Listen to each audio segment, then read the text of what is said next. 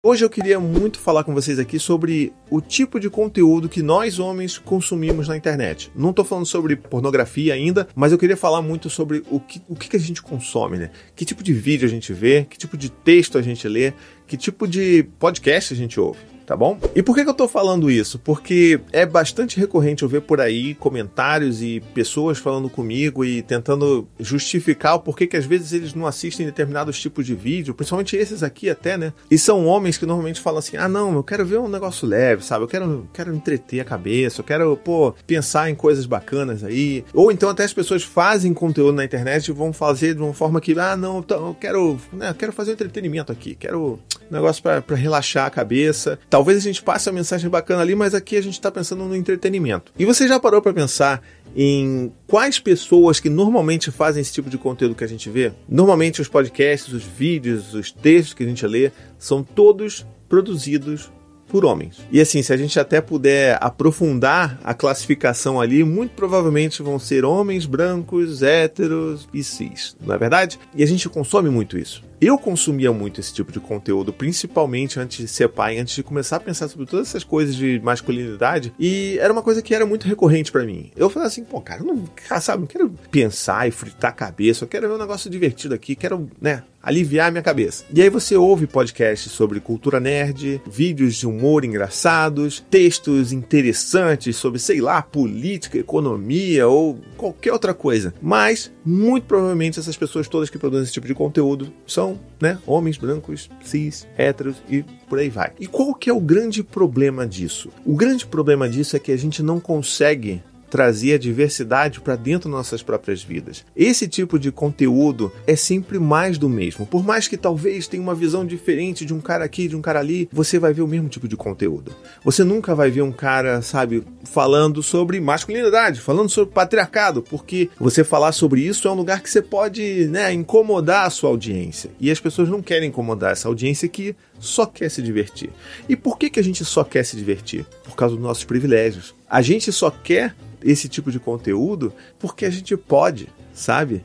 Porque a gente não precisa se informar sobre como é que é a vivência da mulher negra, do homem trans, né, do gay, do homem negro. A gente não precisa disso. Por que, que a gente não precisa? Porque isso não nos afeta. Então, quando a gente utiliza esses recursos de ah, humor, falar das coisas de uma forma leve, de ser divertido. E isso, na verdade, é uma defesa nossa enquanto homens, que a gente construiu ao longo da vida. A gente sabe disso, nossos mecanismos de defesa sempre foram levar a coisa na brincadeira, fazer piada da gente, todo esse tipo de coisa. E quando a gente vai consumir conteúdo, a gente busca isso porque também é o nosso lugar seguro. A gente sabe disso. A gente, né, nos nossos grupos de zap zap, é zoação, a zoação é liberada. Você zoa todo mundo, todo mundo leva na brincadeira. Por quê? Porque é assim que a gente evita meter a mão nos nossos sentimentos. É assim que a gente evita se machucar, se mostrar frágeis, né? Então, assim, é esse o caminho. E é por isso que a gente consome conteúdos desse tipo também. E o grande problema é que esse tipo de conteúdo, por mais que seja né, engraçado, você possa dar risada, você possa se identificar, porque, né, obviamente são pessoas muito parecidas a você que estão produzindo esse tipo de conteúdo, mas a gente nunca sai desse lugar. E eu vou ser bem sincero, eu só comecei a consumir esse tipo de conteúdo depois que eu me tornei pai, depois que eu comecei a questionar todas essas coisas, sabe? Então eu só comecei a assistir canais de drags, canais de homens negros, canais de mulheres negras. Tudo isso depois que eu me tornei pai e comecei a pensar sobre isso. E cara, não existe coisa mais incrível do que você abrir a sua visão, a sua, né, sua mente para todos os outros tipos de vivência.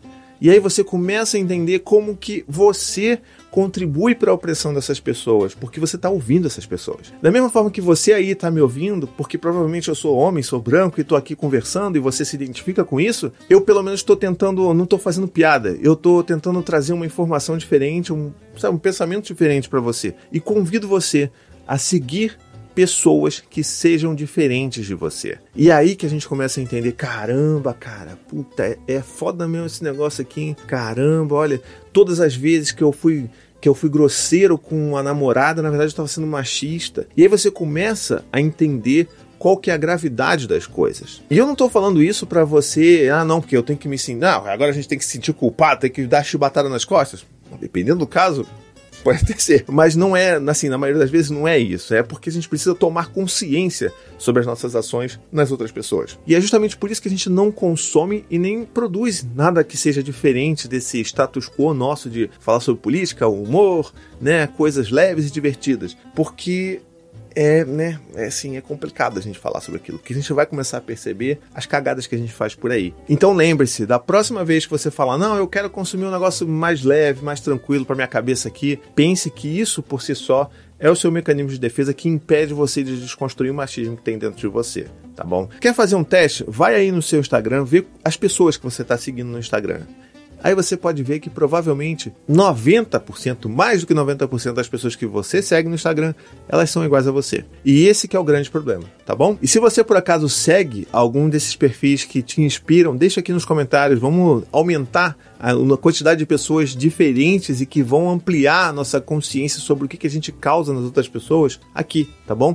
Então eu vou indicar aqui algumas também, vou botar para você aqui o arroba Jonas Maria A, é um homem trans e ele é um cara incrível. Então, assim, é muito aprendizado acompanhar ele, ver os vídeos dele. Então, vale muito a pena você acompanhar ele, tá bom? Tem o projeto Memo, que é um projeto muito bonito, que fala também sobre masculinidade. Eu acho que super vale a pena você olhar lá. Tem também o Murilo Araújo, o arroba Muro Pequeno, que é uma pessoa que eu acompanho há anos. Foi uma das primeiras pessoas que eu comecei a acompanhar nesse meu processo de desconstrução.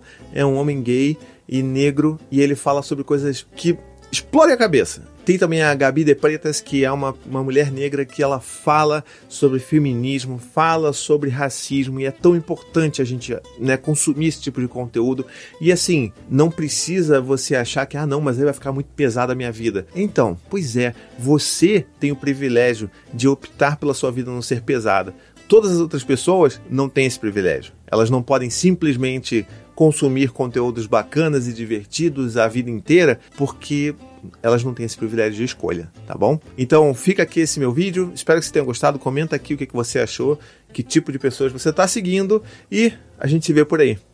To the 25 senators who just voted against U.S. veterans and their families, you flip flopped, voted no on the Honoring Our Pact Act.